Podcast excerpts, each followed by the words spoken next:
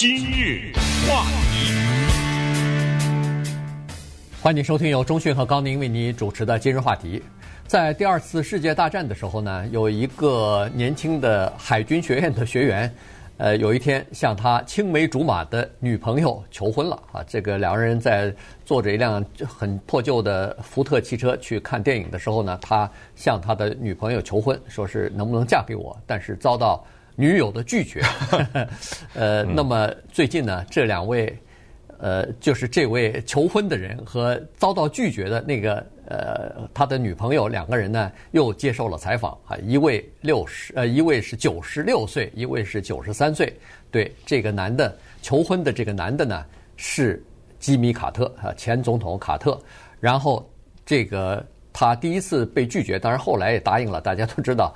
呃，这个就是他的太太，前第一夫人 Rosalyn 呃 Smith 还是 Rosalynn Carter，他们两个人最近接受了采访，然后在这个周末的时候呢，呃，在他的这个家乡，人们要给他们举办他们二人结婚七十五周年的呃这个纪念活动啊，那么庆祝活动吧，应该算，今天就是他们结婚七十五周年的纪念日。嗯，今天这个礼拜三。是这一位总统他的结婚七十五周年的纪念日，他创下了两个历史。第一，吉米·卡特九十六岁，他创下了美国的总统寿命最长的这个记录，也就是在他以前没有一个总统活到这么大的年龄，而且看他的样子啊，我看超着一百去了啊，他这个神志非常清楚啊，讲话特别的有条理，这是第一个记录。第二就是。我们当然说的只是总统的记录啊，不是民间，就是创造了美国总统历史上婚姻最长的记录，再也没有一个总统的夫妻一对这样的夫妻呢结婚七十五年，所以这个事儿其实特别值得讲，因为这两个记录都挺难打破的了哈，而且呢。卡特他这个人呢，他在美国的历史上呢，也有一个承上启下的地位。当然，今天我们不太讲卡特其人和他的政绩，关键就是讲一讲他的这个婚姻。因为 Rosalynn 呢，他们是乔治亚州一个叫 Plains 一个小地方的，小地方的人。这个地方小到什么程度呢？就是可以这么概括：就他太太在九十三岁的时候接受访问的时候，他是说。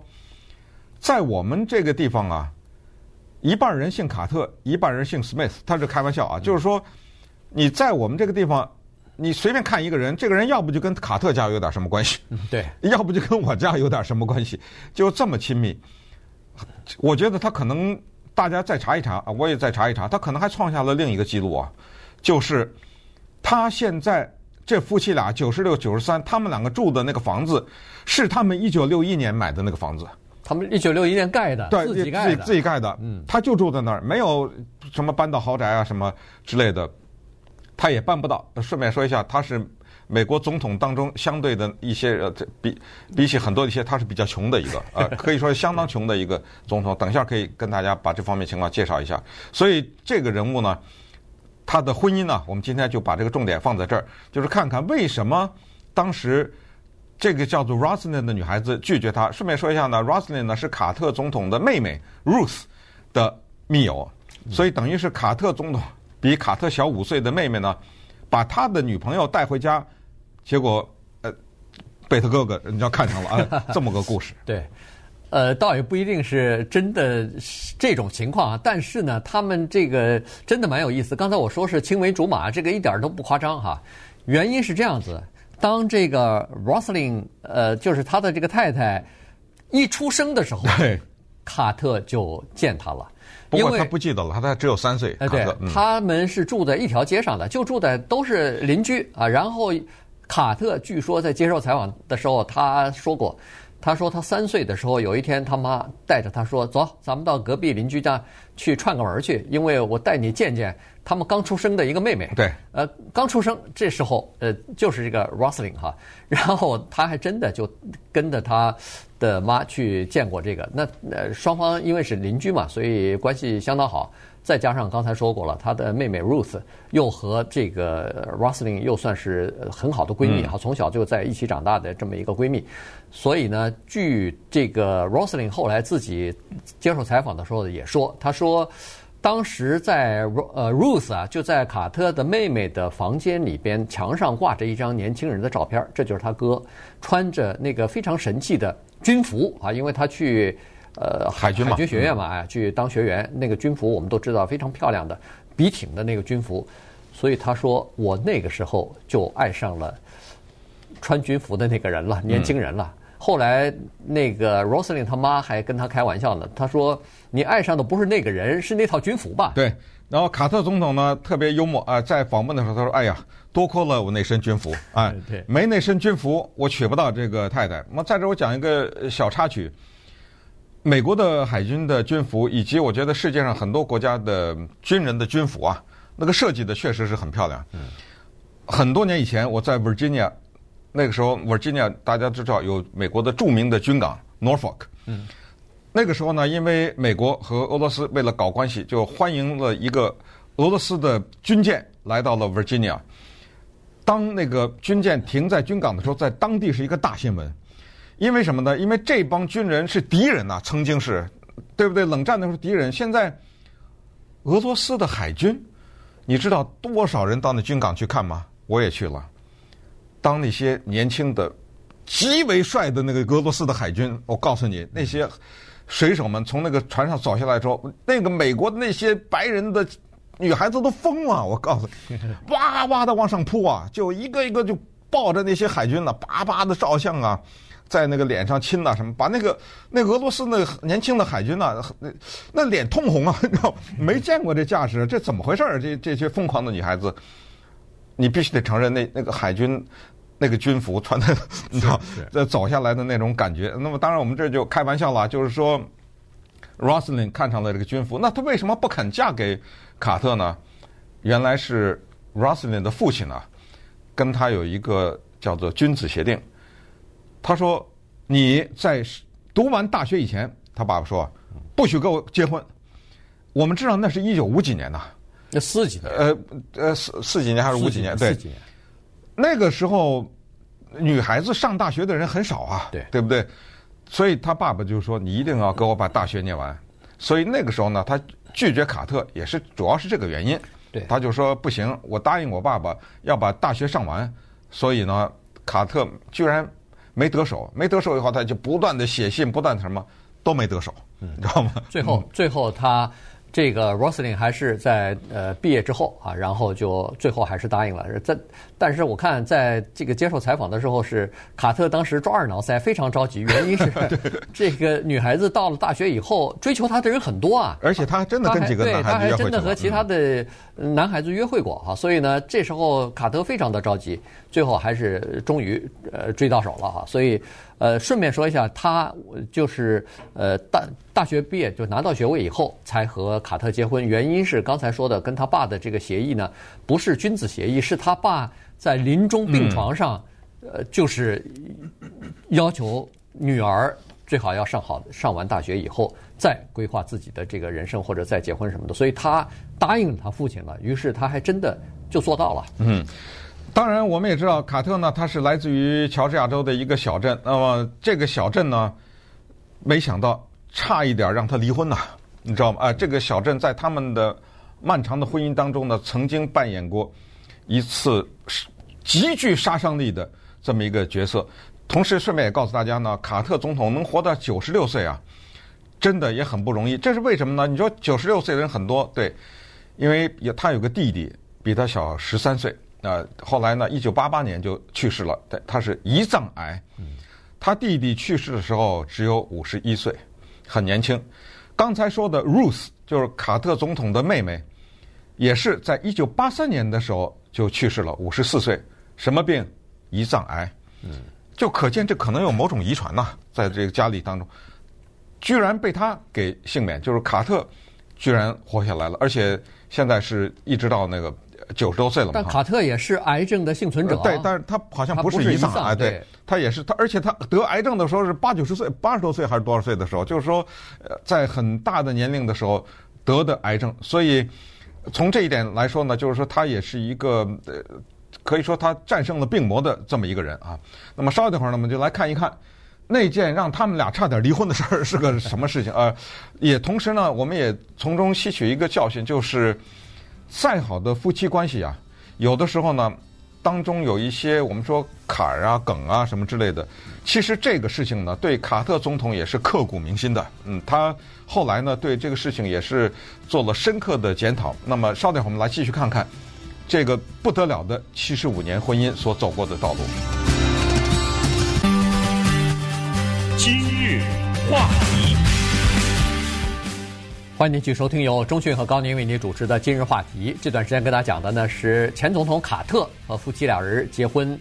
七十五周年，今天就是他们结婚的纪念日啊！所以呢，在这个周末的时候呢，有大概有好几百人吧，他的他们的亲朋好友要在离他们家很近的，就是呃，在一条街上的呃这个当地的一所高中里边，要给他们举办庆生或者庆叫做呃这个结婚七十五周年的一个大型的纪念或者说庆祝活动哈。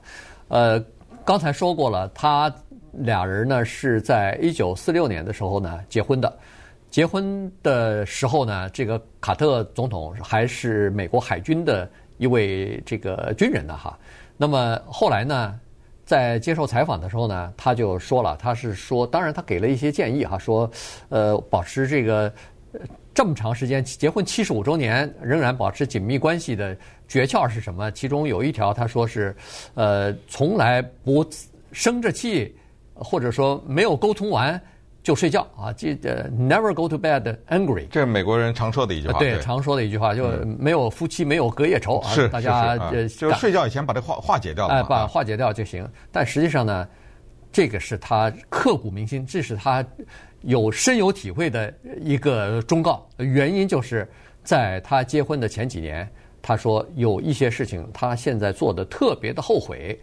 当初其中一件事情就是。他没有和他太太当时刚刚结婚时间不久，没和太太商量的情况之下，自己擅自决定从海军当中退伍了。嗯，然后从退伍之后呢，要举家再搬回到乔治亚州他们的那个老家，小小的那个乡村 Plains 去。嗯，对，这个决定大不大？太大了。怎么了个大法？人家说了，我为什么嫁给你？就因为你军服啊 对不对？你把军服脱了，我还嫁你干什么？这个没开玩笑啊，对不对？当然，这个有一一丝一毫的，有一小点开玩笑的成分。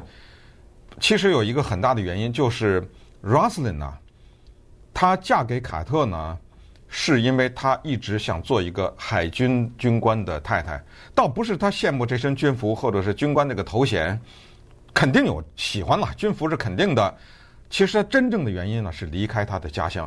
对，他想说，如果我做一个军人的太太的话，那咱们就是开玩笑，这叫四海为家呀。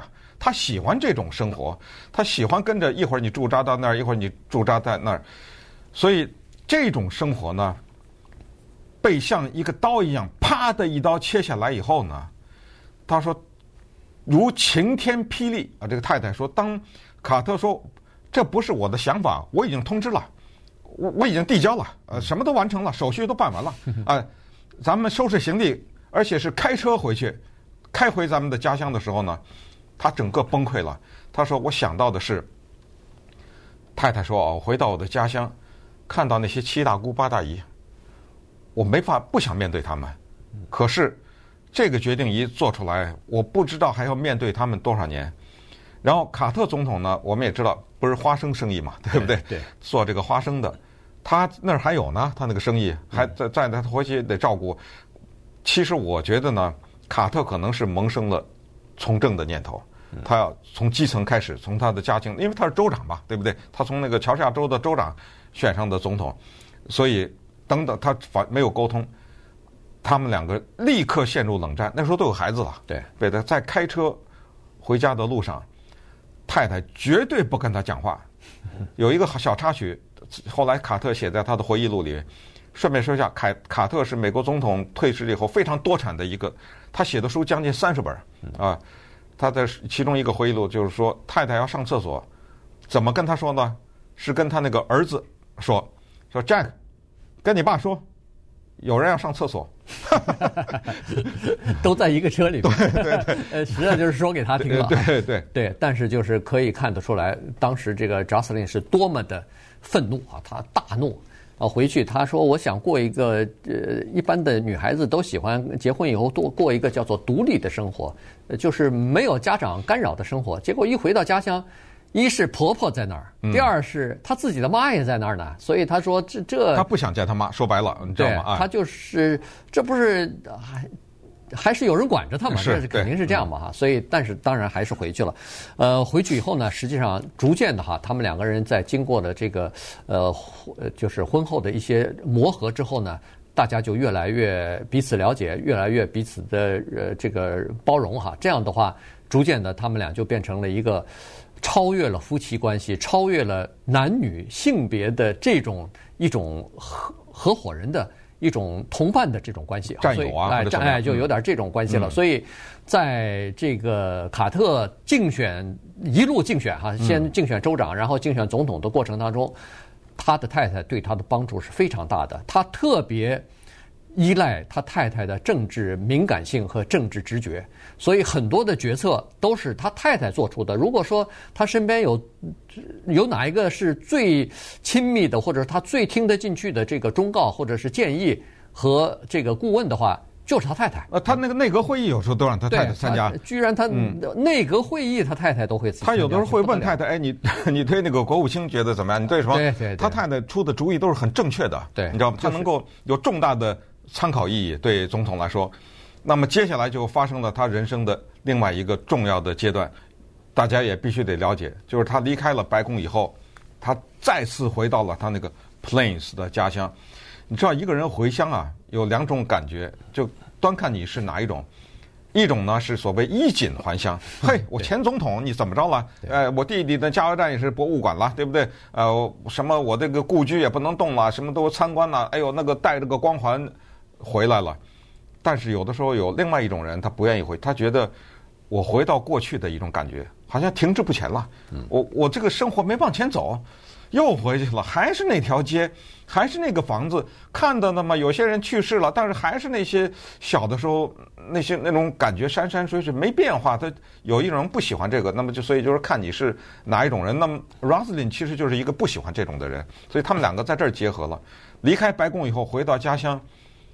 两袖清风啊！那个时候总统的待遇很低，现在四十万，对不对？他做总统的时候可能十来万年一二十万吧年薪。呃，我我们得稍微查一下。现在他退休的总统的退休的二十来万嘛，对不对？二十二万一千多块钱。他呢回去后发现，他那个过去的花生的生意啊，因为他在白宫时候有人帮他经营嘛，欠一百万美元的债务，所以他突然发现他陷入到穷困当中。当然，他迷恋他一九六一年自己盖的房子，还是住，但是他也没有这个更大的资金吧？我想，我我我我是觉得他没有意愿了，去住更好的房子。呃，这时候都是很朴实的。你看那个 Warren Buffett 还住在他一九五八年的房子里，对，那个小房子里，对不对？没错，没错。啊，所以他是这么一种精神比较精神的这么一种人。那么这个时候呢，他就面临着一个情况，就是他的贫困的问题。那么政府呢，给了他二十几万的年薪。就做了另外一点补贴，就把他家外面做了一些保护吧，就是那个特勤人员有驻扎，因为要保护他的安全嘛。对，没错。呃，仅此而已。高高围墙什么的建起来啊，什么的加固，哎，加固一下这个他们的这个小的砖砖房子哈。所以，呃，另外一点呢，就是说他们实际上回到家乡去，并不是风光这个衣锦还乡的这种感觉，他实际上又是像普通人一样回到了自己的故居了，就等于是又融入到这个。整个的他的那个小的城镇里头去了哈，所以呃大家都是刚才说了都是认识的，都是朋友，所以这个小城镇因为他们而闻名啊，世界各地的人有的时候都去到那儿去，呃，要不就去参观，要不去访问，有的人还专门早早的去礼拜天的时候到他那个教堂去排队呢，因为他星期天每个星期天都到自己的教会里头去。他有一个叫主日学校，哎，主日学校，他在那儿，他风雨无阻啊，对，风雨无阻。每个礼拜天去主日学校，对，嗯，天不亮，来自世界各地的人，有的时候就排队了，要进入到他主讲的那个主日学校里边去听他听他呃布道去。好，所以呢。后来他，你看到九十多岁的时候，大概两三年前才让给他的侄女去接这个活了，因为他实在是站不了了，实在是行动也不方便了，所以呢才让出来。你看他确实是啊，就是说这种境界是这样。他自己呢，说实话也不是没有钱，他过得还是挺充裕的。原因就是说，除了政府的这个退休金之外呢，他自己有大片的土地嘛。他写书啊什么的，写书啊什么的，是有一些。他不是富人，但也不是穷人啊。对对对，然后还有一些家族的这个生意啊什么的，还是可以过得非常的悠闲和舒适的。但是他没有再翻新自己的房子，反而是他的那个建筑工程啊，就是一天到晚建那个市居屋啊，什么平平价房屋啊什么的，他到处在各地去建去，他都去参，他都去参加。有的时候还拿起榔头自己去帮着一些人去去献去，就是帮助别人去盖房子去啊。他这个盖房子这个这个是他非常了不得的，就是他退休了以后拿着个锤子就一天到晚对对对一天到晚盖房子啊。有一次他不是摔了跤以后摔了跤以后缝了十四针，就是二零一九年呐，摔了一跤啊，缝十四针。缝十四针，站起来以后颤颤巍巍的，照样该该他去盖房子到建筑工地露面，他照样去啊，就是风雨无阻的。对。